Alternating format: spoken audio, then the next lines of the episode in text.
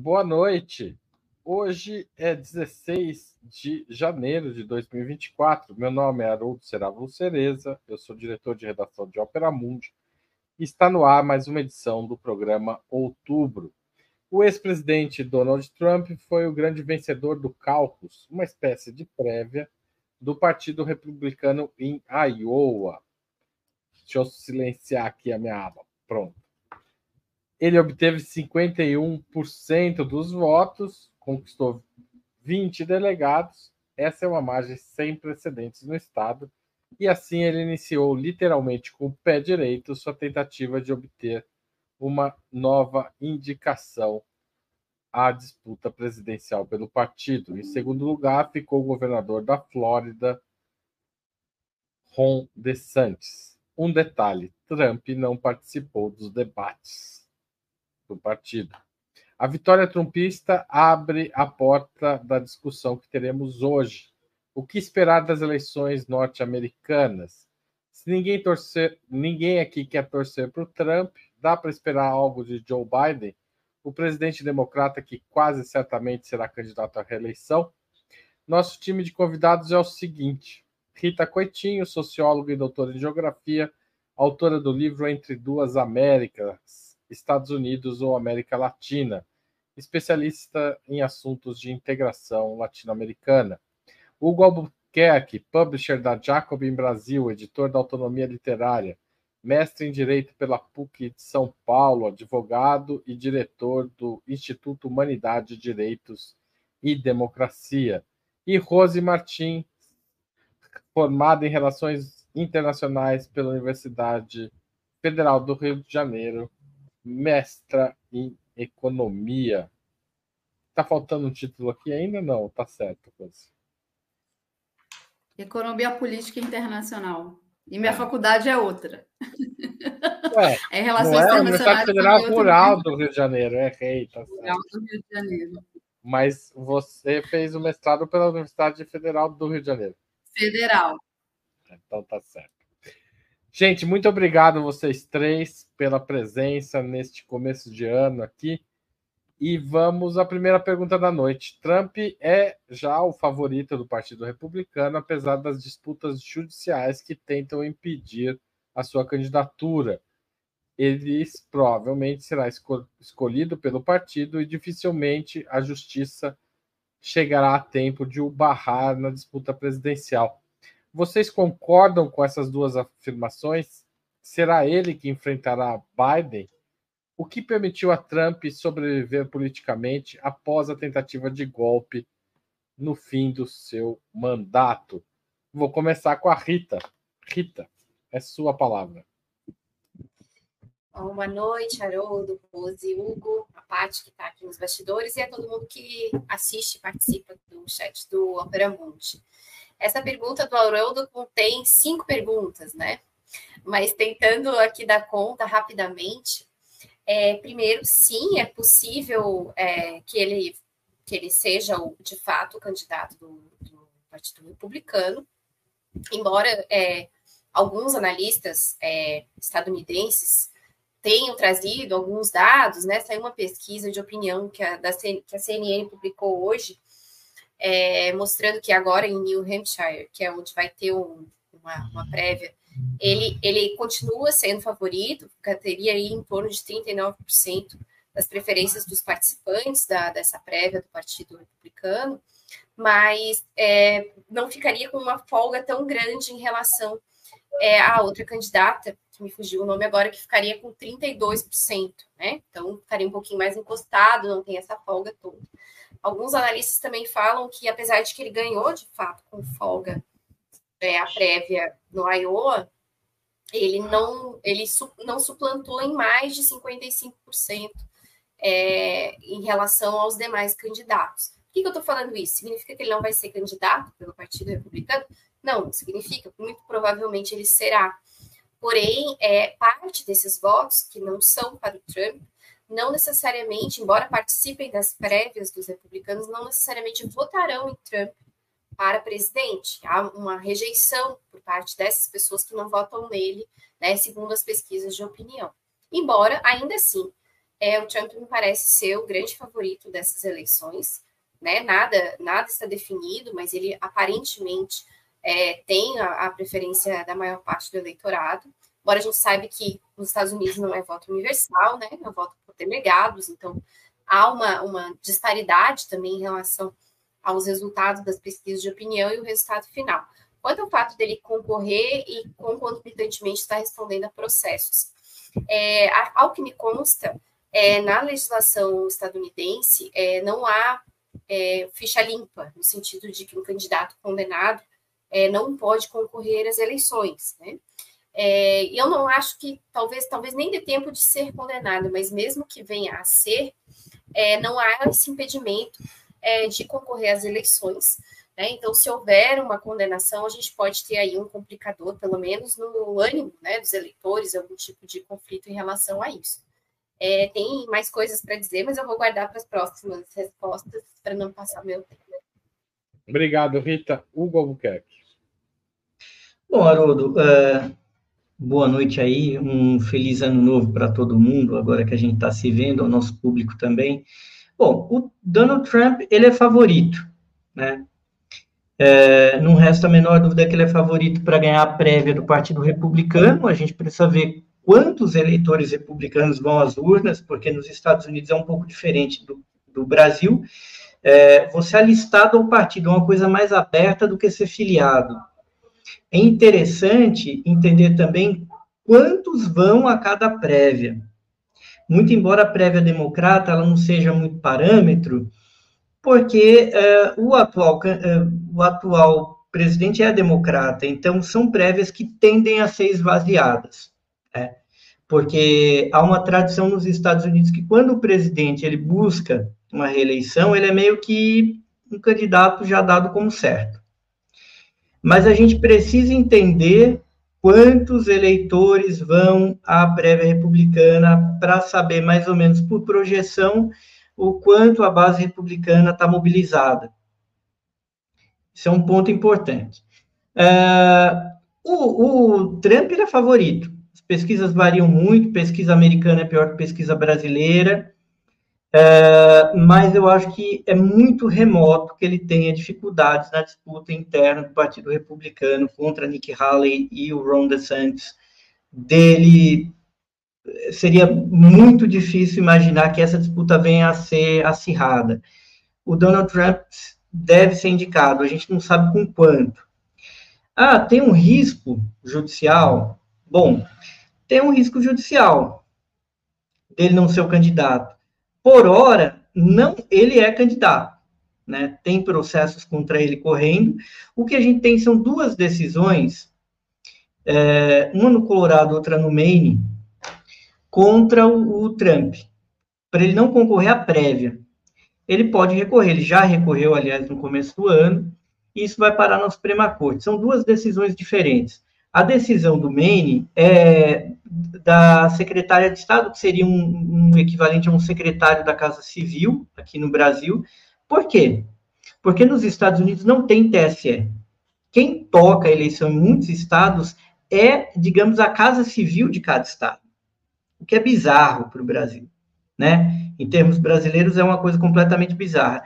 No caso do Colorado, foi a Suprema Corte local, que é o equivalente ao TJ. Isso vai parar na Suprema Corte dos Estados Unidos se o Trump, né, e a gente vai ter de ver se isso vai gerar um precedente, nacional. Lembrando que a Suprema Corte Americana tem uma maioria republicana, então é remoto que ele perca. Se ele perder, é uma, é uma manchete, né, é o famoso o carteiro morreu, mordeu o cachorro. É, por hora ele é candidato, ele tende a disputar o Biden e as pesquisas têm apontado que ele é favorito no geral. Rose Martins. Olá, gente, boa noite. Hugo, Rita, Haroldo, boa noite a todos que estão nos assistindo. Olha, eu concordo bastante com as análises da Rita e do Hugo. É, me parece que o Trump realmente vai ser o candidato dos republicanos.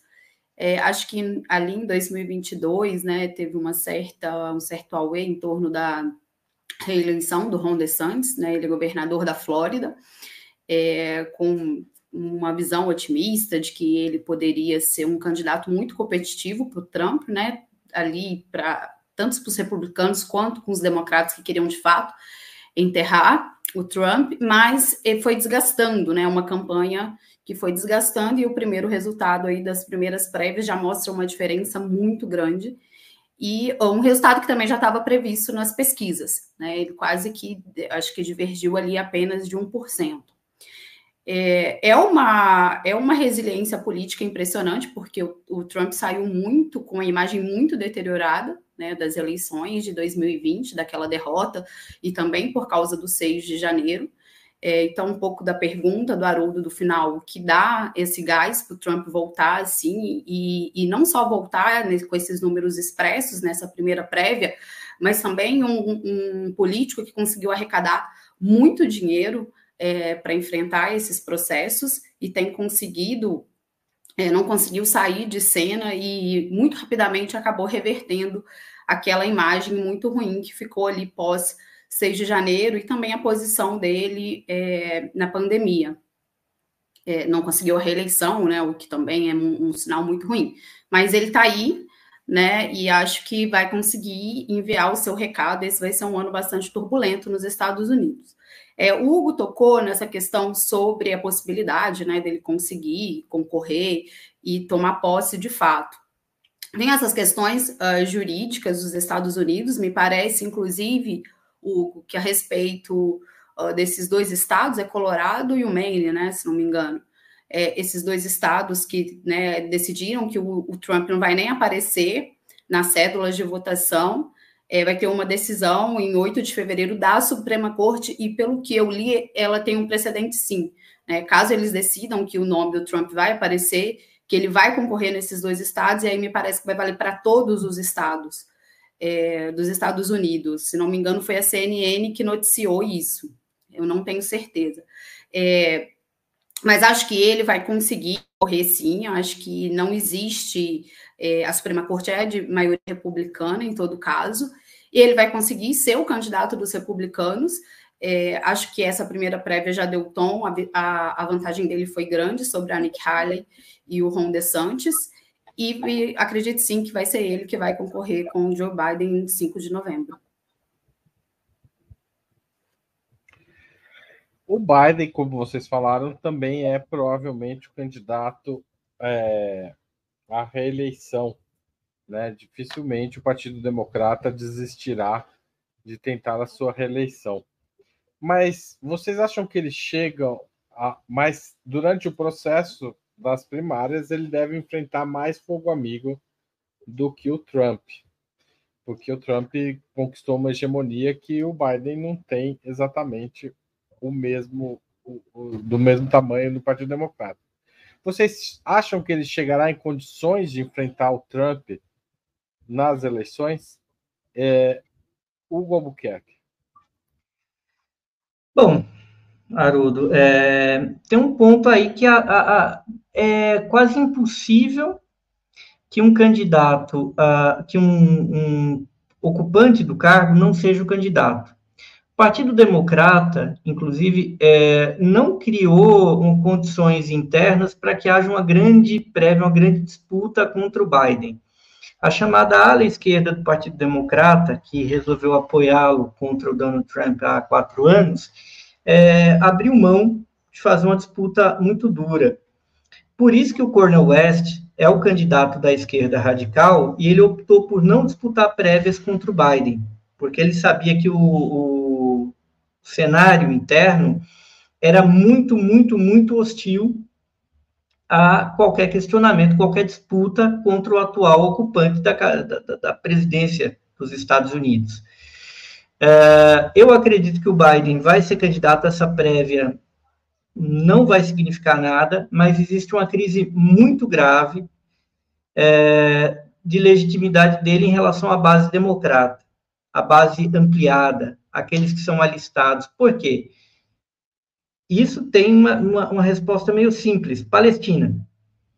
Isso é um elemento que divide a base democrata mais os setores mais radicalizados, e quem mais mobiliza, quem mais vai à rua. esses setores estão mobilizados a favor da Palestina. E a gestão Biden tem sido entre o covarde e o torpe em relação a Israel por conta da questão de Gaza. Isso pode determinar uma derrota do Biden. Em alguns estados que são é, decisivos, onde existe uma comunidade árabe relevante, já se tem notícia que o Biden não vai bem. Que a comunidade árabe que tradicionalmente vota no Partido Democrata não votará pelo Biden, por tudo que aconteceu. Então, hoje é uma crise do Joe Biden com o eleitorado mais jovem, mais progressista. Isso não será manifestado nas prévias do Partido Democrata, inclusive pode determinar uma grande crise do Partido Democrata, não para agora, mas para daqui a quatro anos. Teremos uma prévia esvaziada e depois uma disputa presidencial onde se espera que esse eleitorado mais à esquerda vote no Biden contra o Trump como um mal menor, mas há uma dúvida se isso vai acontecer, né? Porque as pesquisas mais realistas são aquelas que colocam quatro candidatos, porque Robert Kennedy Jr. também é candidato, o Cornel West também é candidato, e qualquer 1% nessa eleição pode ser decisivo, né? Então, nesse sentido, eu diria que o Biden está em maus lençóis. Independente, é isso? É, é. Basicamente, o Cornel West o, o Robert Kennedy Jr., eles vão ser independentes. E vão ter uma votação grande. Vai ser a primeira eleição americana desde 1912 que nós vamos ter quatro candidatos com um potencial de voto grande. A gente teve eleições, 92 e 96, com três candidatos que tiveram uma, uma, uma votação grande. Mas vai ser a primeira desde 1912 que nós vamos ter quatro candidatos com algum potencial de voto, que saia do 1%. Cornel West tem um potencial de além de um, além de dois. Ele vai ter uma votação expressiva como um candidato pequeno. Obrigado, Hugo. Rosa. É, me parece que o Biden também vai ser o candidato do Partido Democrata, né? Essas prévias, elas estão, acho que, mais querendo dar o tom sobre o, sobre o tamanho do apoio intrapartido, já de dois candidatos que parecem estabelecidos, porque o, o, os outros dois que o, que o Hugo citou, né, o Kennedy e o outro, esqueci o nome, perdão, ele, eles são independentes. Cornel West. Isso, Cornel West. Eles são independentes, né? E, e dentro e os, os, os que vão concorrer com os que vão concorrer com o Biden nas prévias de fato do Partido Democrata são muito inexpressivos, né? Parece que é uma escritora lá de livros de autoajuda que já concorreu em 2020 e acho que, aliás, nem chegou a concorrer, retirou, e um parlamentar também é bem significa, é, sem grande significado, pouco significativo para concorrer. Enfim, ali dentro do Partido Democrata parece que o Biden é realmente o candidato forte a concorrer, embora uma pesquisa de setembro do ano passado tenha mostrado que pelo menos 60% dos democratas queriam um outro nome para no lugar do Biden, mas bom, não temos esse nome. Né? Então, entre esses nomes uh, de pouco peso, o Biden me parece que vai ser o Biden mesmo. É, mas como o Hugo falou, essa, mesmo que ele seja, já mostra fissuras muito grandes dentro uh, do Partido Democrata. Né? O Biden tem uma figura, é uma figura muito apagada, é, há preocupações né, com a, a idade dele, ele tem 81 anos. É, inclusive, tem uma outra pesquisa de novembro, né, exatamente um ano antes das eleições que vão ocorrer no dia 5 de novembro desse ano, é, que mostram que é, a, a, entre os jovens de menos 30 anos, pessoas, pessoas de até de 30 anos, o Biden tem apenas 1% a mais de intenção de votos do que o Trump, né? Então a, a geração, jovens também que uh, geralmente estão com os democratas, acompanham os democratas, uh, essa, essa, essa vantagem é muito pequena. Então eu acho que mostra as dificuldades também do Partido Democrata, a dificuldade de colocar um nome é, de, de, de um nome forte para concorrer com um presidente que está passando por muitas dificuldades. Acho que a questão da política externa entra de uma forma muito significativa nesse cálculo eleitoral, político eleitoral. Por isso também o Biden acabou é, fazendo uma pequena alteração no seu discurso ali em relação à Palestina, porque sentiu isso internamente com as suas bases. A gente viu grandes manifestações nos Estados Unidos em favor de um cessar-fogo. É, tem essa questão dos mais jovens, tem a questão de 60% do, do, do, do, do Partido Democrata querer outro candidato, mas não tem a resolução para essa fissura, para essa divisão e ele vai ser um candidato, eu acho que um candidato que vai enfrentar muitas dificuldades dentro da sua própria campanha, né? Aquilo que você falou, vai enfrentar muito mais fogo amigo do que o Donald Trump. Obrigado, Rose. Rita.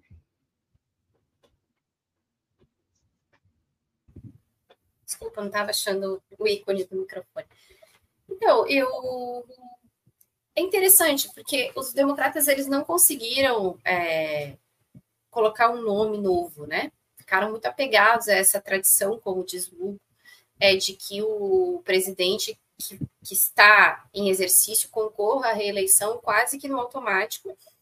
É, e as duas figuras que concorrem nas prévias são, dá para dizer que tem o carisma de um tijolo, assim, né? Em relação ao próprio Biden, que também não tem carisma nenhum. É, essa Marianne Williamson, ela é uma pessoa religiosa, né? E escreve livros, enfim, não, não é uma, digamos, uma, uma pessoa de grande proeminência política, né? Ela, ela concorre na Califórnia, né? E esse Jim Phillips, da mesma maneira, um parlamentar que não é assim nenhuma, é, não tem uma grande expressão. E os demais nomes que, que foram aventados antes né, do início aqui do, dos registros dos partidos para organização das prévias, é, nas pesquisas de opinião dos principais, são, saíram mais de 30 pesquisas de opinião é, sobre essas prévias, e não pontuam os outros, os candidatos aventados, até se chegou a falar da Michelle Obama, se chegou a falar da própria vice do Joe Biden, a Kamala Harris, né? É, não pontuam muito pouco, pontuam 16% das intenções né, dos eleitores que vão participar das prévias, quando muito, 1.5, 1.7, não chegam nem a pontuar. Então, de fato, parece que o ânimo né, do Partido Democrata para fazer prévias mais emocionantes é, não, não, não, não há, né? Esse ânimo não existe. Então, é, a não ser que o Biden adoeça, aconteça alguma coisa, ele deve, de fato, ser o candidato à reeleição com uma, é, pesquisas muito desfavoráveis em relação à sua popularidade, a popularidade dele está baixando muito.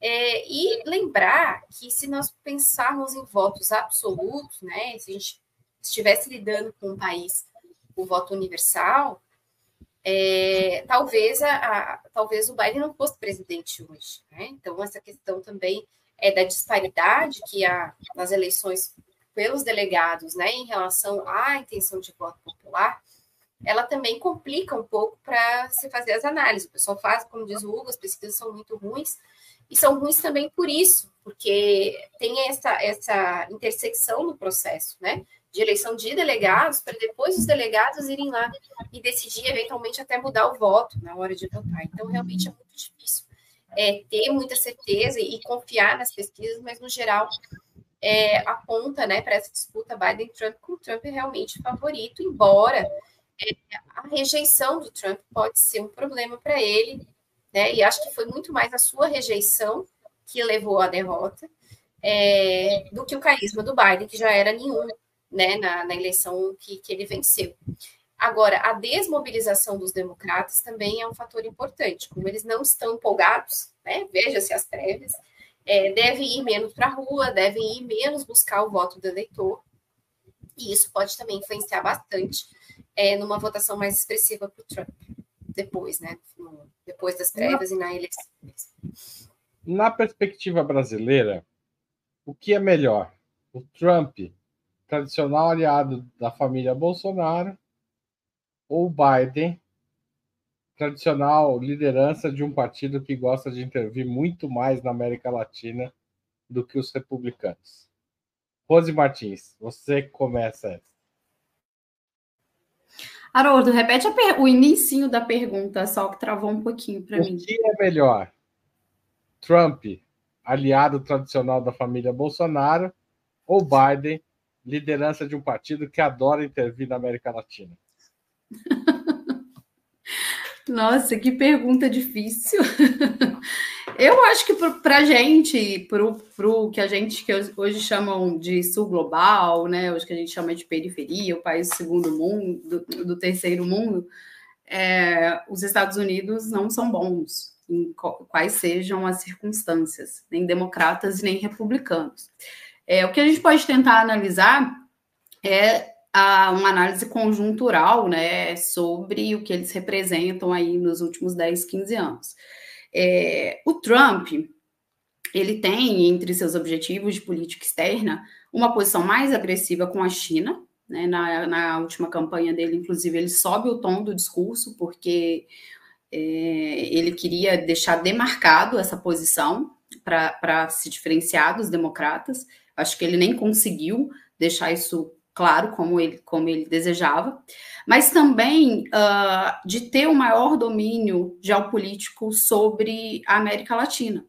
Né, o, o, o, Trump acabou fazendo uns discursos bastante agressivos em relação é, a alguns países, como a Venezuela, é, o que não tira dos democratas, obviamente, é essa posição de interferência nos países, né? Principalmente a gente assistiu isso historicamente ali é, no período da Guerra Fria. É, o que acontece nesse momento, e explica também a posição do Biden em relação ao Brasil, né, e a gente pegar especificamente o nosso país, é, essa posição mais amistosa em relação ao Brasil, Lula foi lá, se encontrou com ele, discutiram, são as, as questões de política interna, né, o discurso, é, que vai ser um, um discurso forte, acredito nessa campanha da democracia, contra a extrema-direita, querendo também ali demarcar que é totalmente diferente do Trump.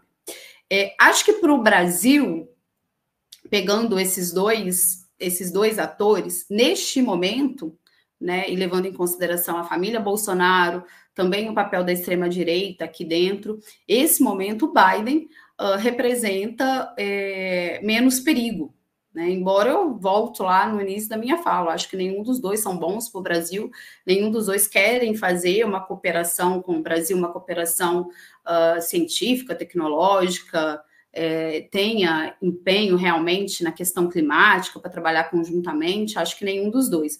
Mas do ponto de vista da ascensão da extrema direita, da extrema esquerda, direita, perdão, gente, da extrema-direita e de que isso tem significado para a nossa região, o Biden, pelo menos, faz um discurso né, mais é, em direção de um, de, um, de um projeto mais democrático. Mas é claro, acho que a gente precisa analisar todas os, as armadilhas desse discurso, é, o papel histórico dos Estados Unidos. Então, acho que é, no curto prazo, para a gente levar em consideração o que aconteceu no Brasil aí, pelo menos nos últimos dez anos, talvez uma eleição do Biden envie um, um recado né, de que a, é preciso conter a extrema-direita. Mas volto a dizer, é preciso ter cuidado, né, os Estados Unidos uh, têm, os democratas, inclusive, possuem uma dupla, um duplo sentido nos seus discursos de política externa, né? Então é preciso estar sempre desconfiado quais sejam os presidentes dos Estados Unidos. E você, Rita, também desconfia assim do Biden, do Trump? Ou você confia nesse pessoal? Eu queria que o Cornel West ganhasse as eleições, mas isso não ser possível. é, olha, quando a gente pensa sobre o que é melhor, né, democratas ou republicanos no poder nos Estados Unidos, é sempre a gente sempre esbarra no fato de que não importa muito para o resto do mundo é, se são os democratas ou se são os republicanos. Há nuances, né? Algumas diferenças é, de, de foco, né? No sentido de, de conflitos que eles vão priorizar né, em relação a outros. Agora, o fato é que a promoção de conflitos ao longo do mundo ela permanece, né, na, em amb com ambos os, os partidos. É, a, a, pressão sobre a América Latina que eu, ela tende a se expandir, a pressão sobre a América Latina com qualquer um dos dois tende a se ampliar, na medida que os Estados Unidos perdem é, relevância em algumas regiões do mundo, né, de forma muito acelerada, é, perdem para a China, né, essa relevância, perdem também para outros atores que vêm emergindo na, na arena internacional, é, a tendência é que se volte cada vez mais para a América Latina como um espaço que, que não pode ser é, invadido, vamos dizer assim, por, sua, por seus concorrentes, né? É, então, aquela máxima da América para os americanos, ela é, na minha opinião, a orientadora número um da política externa é, estadunidense. E depois vem as demais, que também são importantes. Então, é, a permanência do, do Biden tem esse fator que a Rose falou, a questão dessa internacional de extrema direita que vem se formando e que o Trump tem um papel importante é, no, anima, no ânimo dessa, dessa, dessa, dessa articulação da extrema direita internacional. De fato, isso é uma questão que, com a qual nós devemos nos preocupar. Porém, é, com a, a, concorrência em relação à China, é, a tendência é que aí, também os republicanos se voltem mais para a América Latina, no sentido de garantir ganhos de garantir governos favoráveis à sua política externa. Então, para nós, é, eu acho que qualquer um dos dois é, é um problema com nuances, né? É, por exemplo, se a Hillary Clinton tivesse sido eleita na época quando o Trump foi eleito, provavelmente o conflito na Rússia com a Rússia teria acontecido de uma maneira mais rápida, porque ela demonstrava essa linha de orientação é, para o Departamento de Estado é, americano, mas não deixou de acontecer um conflito na beirada da Rússia, né? Não deixou de acontecer, aconteceu com outra roupagem, né? Com uma mais uma participação menos direta, né? Mais indireta, mas isso não mas não deixou de haver, né? Essa essa essa construção do conflito que veio a, a se iniciar ali na região é, da Ucrânia e da Rússia. Então, é realmente é uma escolha muito difícil, como diria o editorialista do Estadão. O Hugo tem uma preferência. Conta pra gente, Hugo. Eu acho que não tenho. Eu teria o Cornel West também, mas não vai ganhar. Agora, o, o que a gente Nessa tem... Nessa live, o Cornel West teria mais ou menos uns quatro votos aqui. No... Teria. E, e, com, e com justiça, viu? Com justiça. Agora, o cenário americano, ele é horrível. É, eu acho que são dois problemas diferentes. A leitura majoritária, digamos assim, do, dessa frente democrática aí que elegeu Lula, seria o quê? Que o Biden tem de ganhar. A turma bolsonarista no Brasil está defendendo o Trump para derrubar o Lula. Na realidade, o que vai acontecer? Vão ser duas gestões é, ruins para o Lula. Em resumo, indo para os finalmente, indo para a pornografia. É que o Biden vai ser um problema num sentido que ele já é, e o Trump em outro. Nem o Trump vai agir tão deslocadamente para derrubar o Lula, nem o Biden vai segurar o Lula, nem há garantias que um Biden 2 não vá trabalhar para derrubar o Lula. É, veja, o Biden não ajudou o Lula, ao contrário do que muita gente fala. Ele não fez nenhuma ação legal ou ilegal que ajudasse na eleição. Ele só fez o que ele deveria, que é reconhecer uma vitória legítima nas urnas. E muita gente fala: olha, que bom que o Biden fez isso o Biden teria motivos para trabalhar contra a vitória do Lula e o campo progressista no Brasil, porque foi durante a gestão do Obama que a Lava Jato foi gestada e aplicada. Então, o desejo dos democratas era limar o PT ou qualquer hipótese é, progressista no Brasil. O Trump é um pragmático e que virou extrema-direita para virar presidente. Então, ele colou no Bolsonaro. Isso não quer dizer que se o Trump ganhar, necessariamente ele vai arrumar uma briga com o Lula. Entendeu? Então, o que, o que importa nessa sua pergunta, Haroldo, é que existe, na verdade, uma grande ilusão no Brasil dizendo que o Biden ganhar é bom para o Lula e se o Trump ganhar vai ser horrível. Na verdade, nem, nenhuma alternativa será boa, nenhuma alternativa será péssima. Não existe uma polaridade real para o Brasil. As duas alternativas são ruins. Nenhuma das duas é péssima. Nenhuma delas é média nem boa. É simples assim. Uh, o Biden pode ser mais perigoso até, né? Porque uh, a, reconhecer a legitimidade da vitória do Lula em 2022 foi útil para o Partido Democrata naquele momento. Num segundo momento, num segundo mandato, pode não ser. E o Donald Trump, que já elogiou o Lula quando o Lula virou presidente pela primeira vez, ele vai fazer um cálculo se realmente vale tanto a pena assim comprar uma briga também com o Brasil, que ele vai ter de comprar uma briga com a China, né? Será que o Trump vai comprar uma briga com o Brasil e com a China? Vai comprar uma briga com a China, descomprar uma briga com a Rússia. Sim. Tem que resolver então, mais ou menos a questão no, no Israel. É, o, tudo consta que, assim, tudo leva a acreditar que o Trump vai comprar uma briga com o Irã. Então ele vai comprar uma briga com o Lula também, para botar o Bolsonaro aqui de volta? Eu não sei, eu acho que não. Tá certo. Obrigado, Hugo. Vou fazer uma pequena pausa para agradecer a Magali Rocha, que se tornou a nova membra pagante do nosso canal no Opera Mundi hoje.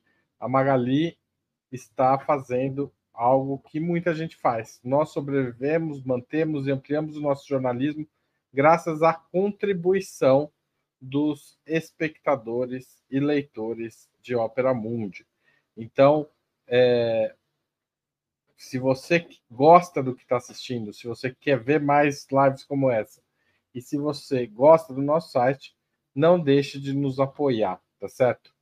É, durante este mês de janeiro, quem fizer uma assinatura de Ópera Mundi anual vai ganhar o livro do Breno Altman, Contra o Sionismo Autografado.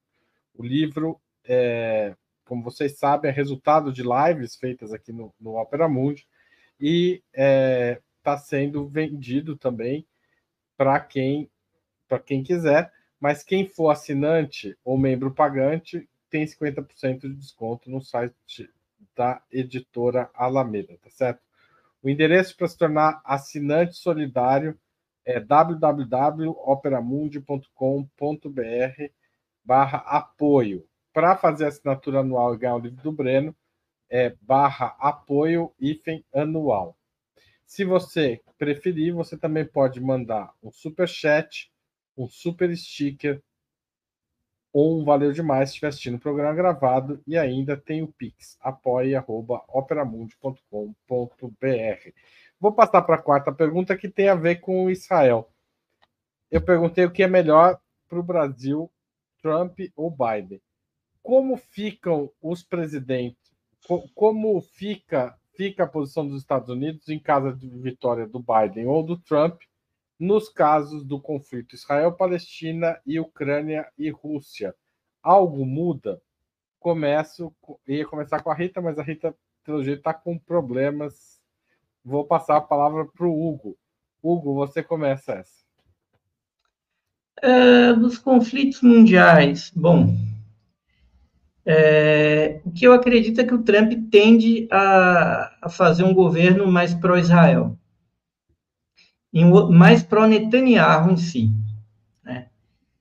Isso vai piorar o confronto contra os palestinos? Depende, porque atualmente Netanyahu ele radicaliza no intuito também de jogar a base do Partido Democrata contra o Biden. Com o Trump no poder, ele vai fazer o que o governo americano precisar porque ele não vai ter interesse de derrubar o presidente. E o Netanyahu tem o interesse de colocar o Biden numa situação difícil é, com a sua base eleitoral, já está fazendo, por sinal. Mas eu acredito que a gestão Trump, pela sua inclinação ideológica, tende a acirrar a conflituosidade no Oriente Médio, porque eu entendo que os democratas e os republicanos têm poucas divergências importantes, mas as poucas que eles têm são muito profundas. Uma delas é o Irã. E o papel que o Irã tem no Oriente Médio e no mundo. Eu acredito que o Trump ele é tendente a cogitar uma guerra contra o Irã. Né? Tensionar com a Ucrânia, porque ele não tem interesse na realidade, em, ser babado da Europa, nem derrubar o Putin.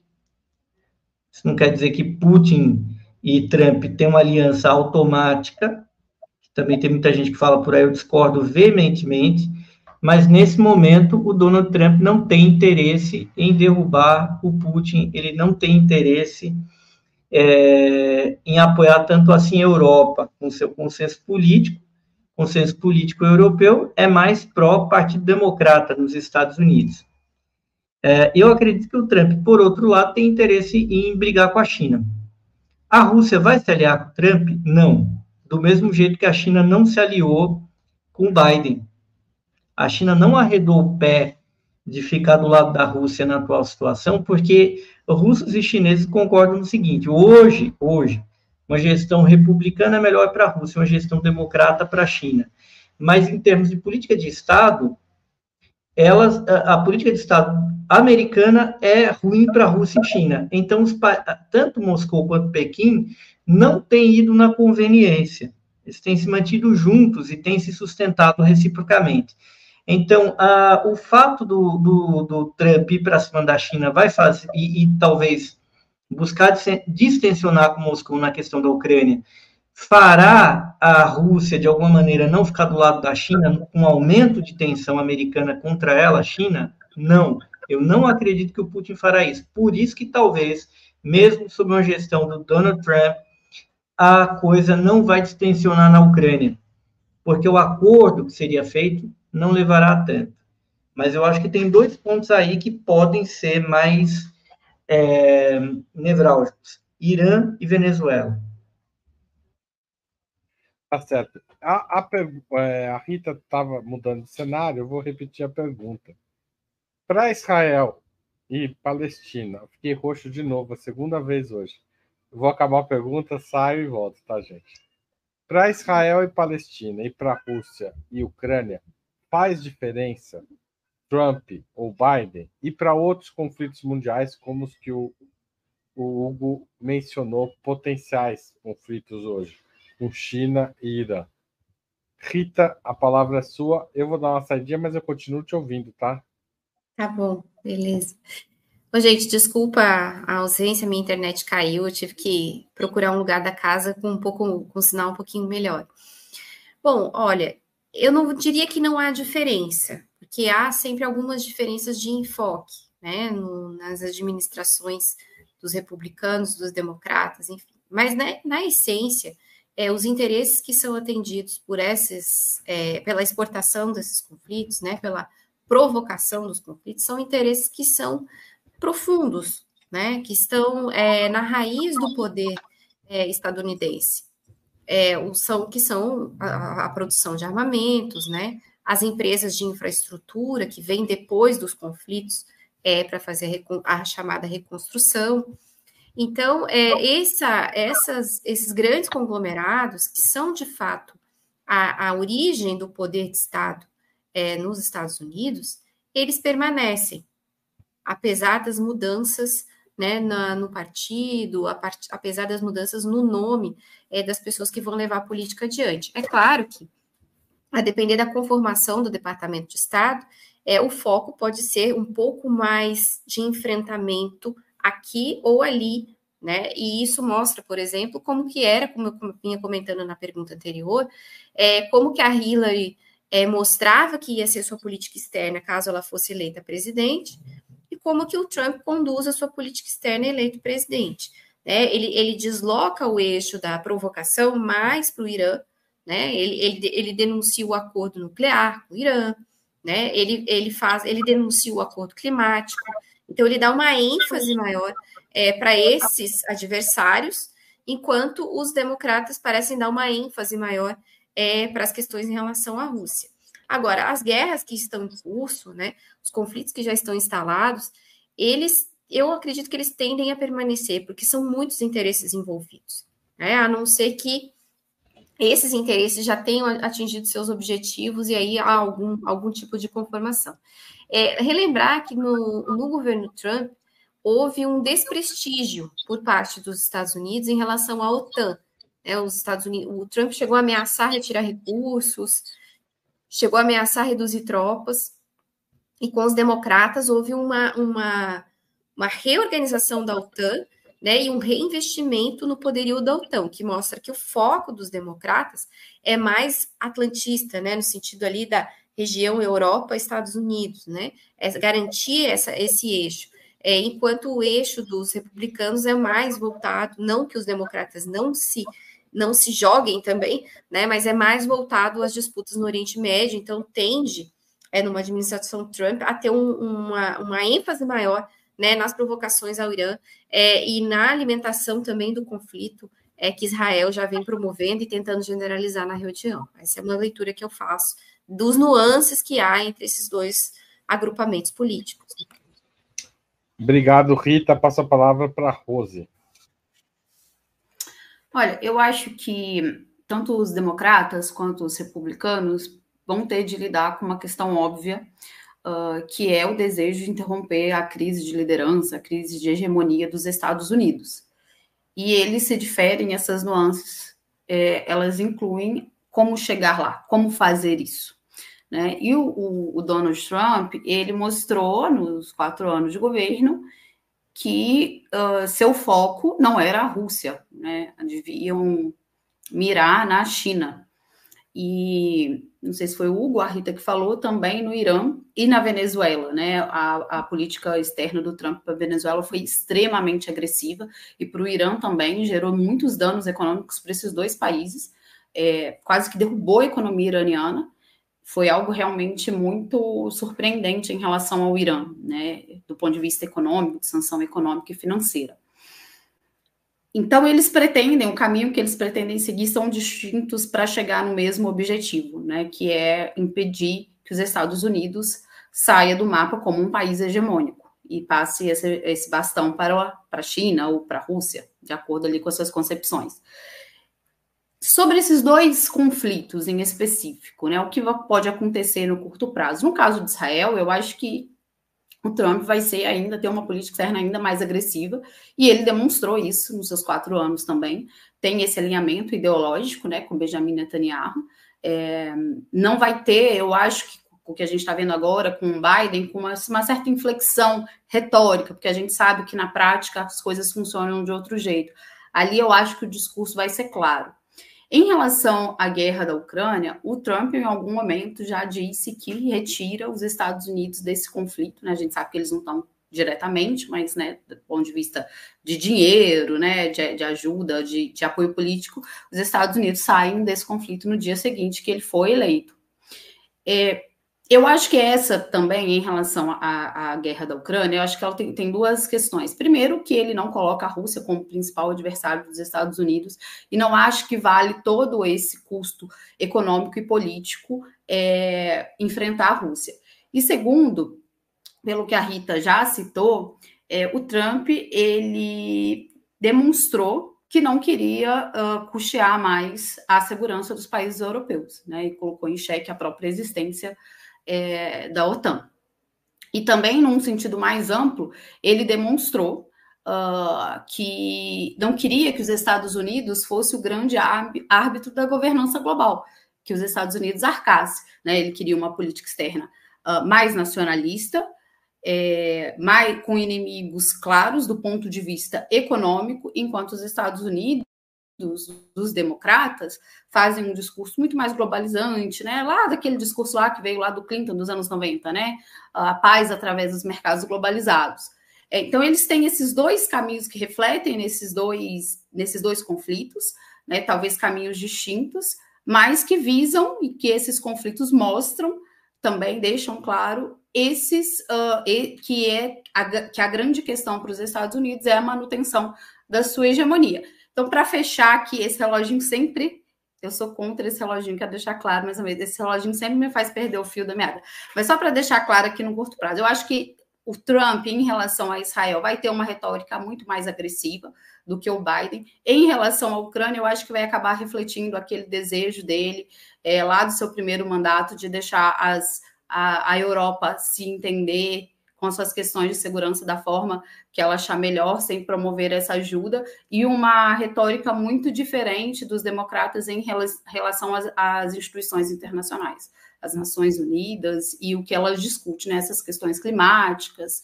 Isso, esses discursos, ele, ele, ele é bem diferente dos democratas, e aí eu acho que ele tende a aumentar o tom sobre o papel dessas instituições. Tá certo, hoje eu vou para passar para a última pergunta, que pode parecer uma pergunta leviana e retórica, mas ao mesmo tempo talvez seja mais séria de hoje, que é a seguinte: considerando inclusive a questão ambiental, o que o, o fim do mundo fica mais próximo com Trump ou com Biden? Rita, você começa. Olha, para evitar o fim do mundo, a gente precisa evitar a hegemonia dos Estados Unidos, né? Seja com Trump ou com, ou com Biden.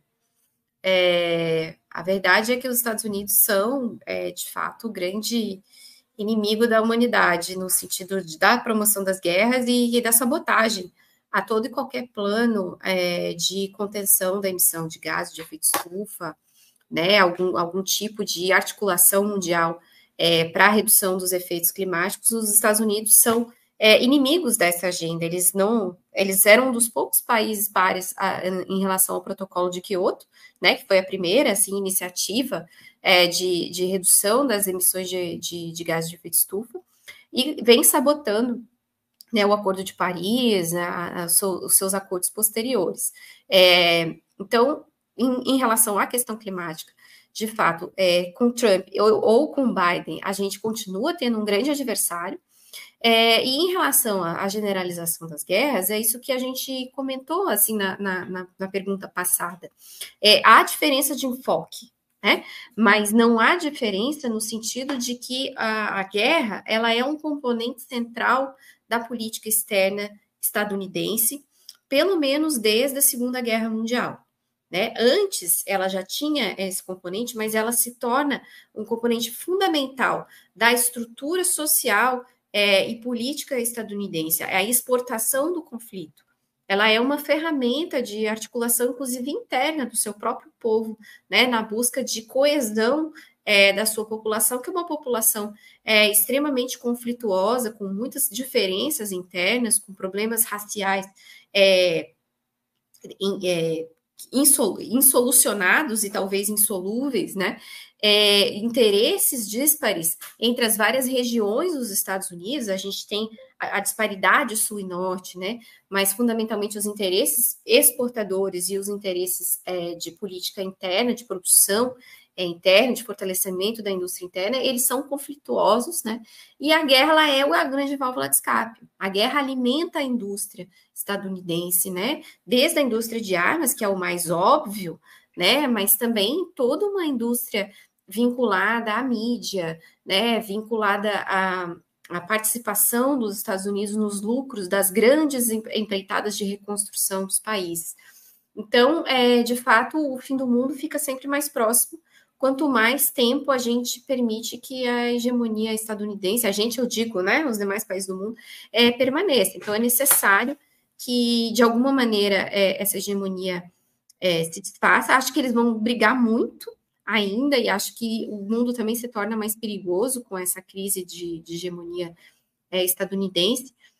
E é possível, é, quem sabe, né, é, a ascensão do, desses conflitos internos, que ultimamente não vêm sendo muito resolvidos, mesmo com guerras, né?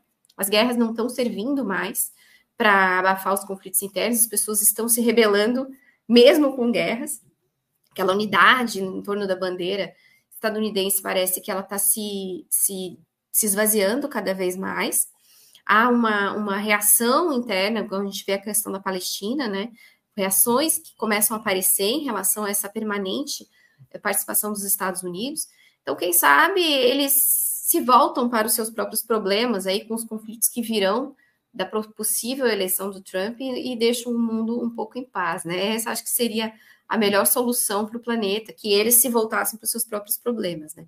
Pode ser que essas eleições nos tragam essa novidade, né?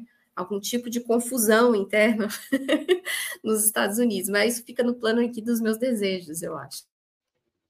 Obrigado, Rita. Rose Martins. Olha, é, eu, eu respondo essa pergunta um pouco no sentido da, daquela pergunta sobre o Brasil, né? O que é melhor? O que é melhor para o mundo? Acho que nenhum dos dois. É, os republicanos e os democratas na política externa, eles têm essa diferença de retórica também, né? Os democratas, eles têm essa agenda é, pelo menos em nível de retórica, sobre a proteção ao clima. A gente sabe que na prática, como a Rita mesmo falou, é outra história.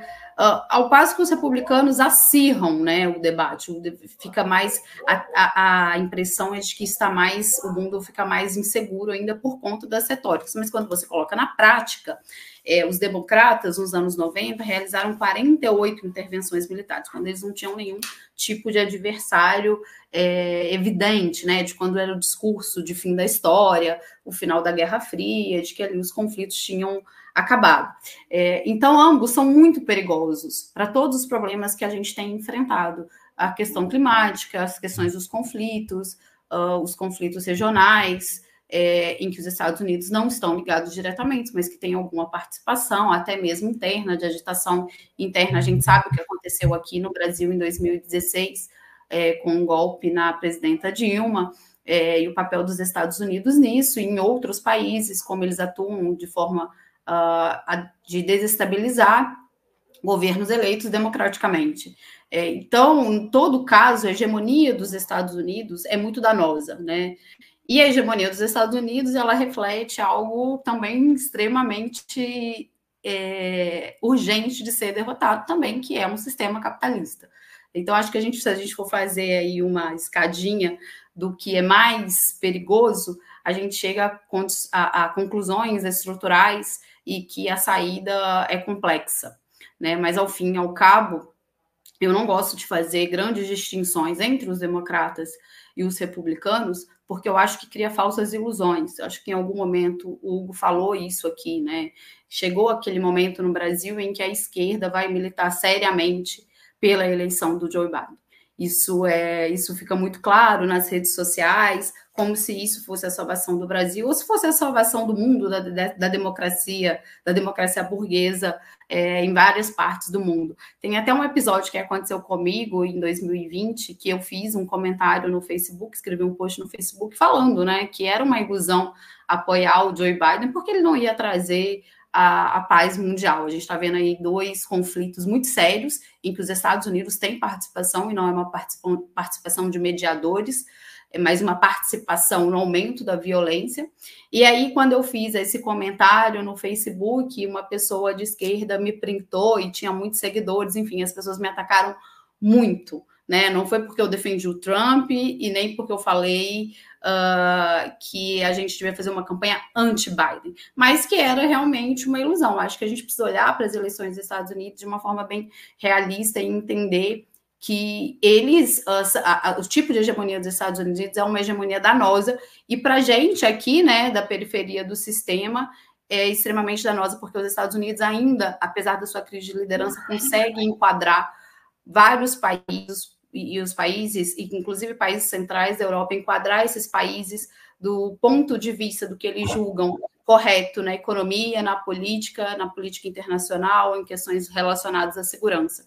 É, vamos lembrar que né, tinha tropas norte-americanas fazendo treinamento aqui na Amazônia uns meses atrás. Então, eles ainda conseguem esse enquadramento. Acho que a gente precisa olhar para essas questões da política deles com bastante uh, realidade e sem criar essas falsas ilusões.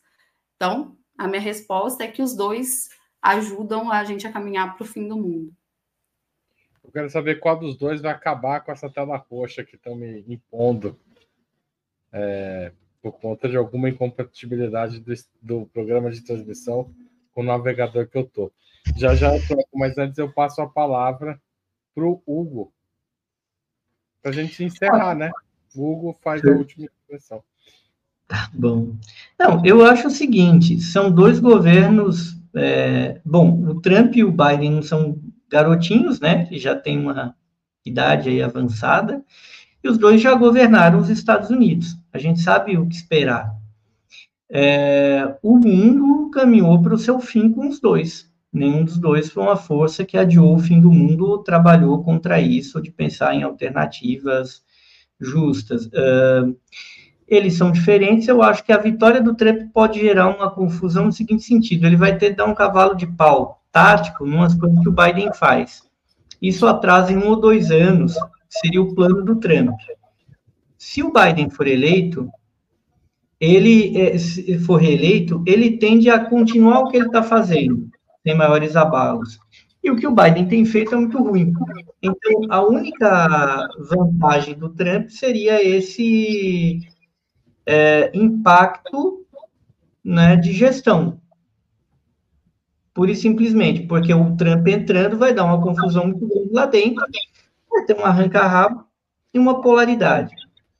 Uh, o Biden voltando, uh, se reelegendo, basicamente a polaridade se mantém como ela está, nos termos atuais. Sempre derrotado, Biden no poder, Biden apertando, botando o pé no acelerador. Em matéria de confusão, uma vitória do Trump gera uma confusão lá dentro e gera um choque interno. E se esse choque interno for asseverado, é bom para a humanidade. Eu acho que o, o, a piora da situação interna dos Estados Unidos é bom para o mundo. Né? Ah, mas isso é terrível. Não, tudo bem, todo mundo aqui apoia uma hipótese socialista, linda, democrática para os Estados Unidos. Tem isso? Não tem.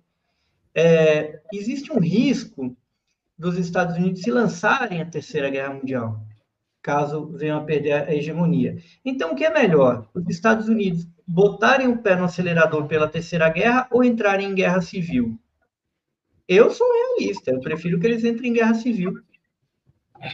Tá? E eu acho que o Trump aproxima os Estados Unidos de uma guerra civil. Isso é ruim? Eu preferia que, o, que fique claro aqui. Eu preferiria que o Cornel West ganhasse. Os Estados Unidos, no entanto, todavia, porém, não são exatamente uma democracia lá muito democrática, é muito remoto que um terceiro candidato ganhe.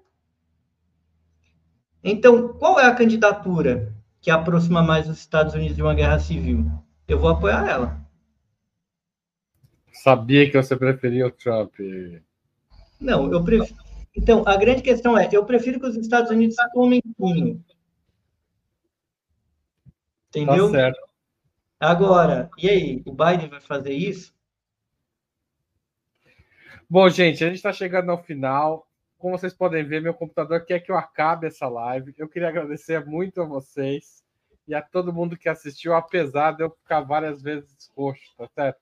Perguntaram sobre o Breno aqui. O Breno tá bem, tá viajando e ele vai a semana que vem aparecer mais vezes aqui no canal. Essa semana ele tá um pouco fora ainda, tá bom? Também perguntaram aqui sobre meus livros. Eles não estão exatamente desarrumados, eles estão no lugar certo. É que às vezes eu tiro alguns do lugar e não tem aquele cuidadinho de pôr. Vou arrumar também, gente. Muito obrigado pelos, pelo toque. Eu não vai, eu, Luiz, eu ia trocar de navegador se a gente fosse continuar mais um pouco, mas como já encerrou, eu queria agradecer a todos vocês. Espero vê-los mais vezes aqui, muitas vezes em outubro e certamente várias vezes nós vamos falar da eleição americana. A gente está só começando. Hoje é um foi um programa para dar uma ideia geral disso tudo. Tá certo? Obrigado a todos vocês e até mais. Obrigado, César, Luiz, José, Maria Catarina, etc. Tchau, tchau. Falou.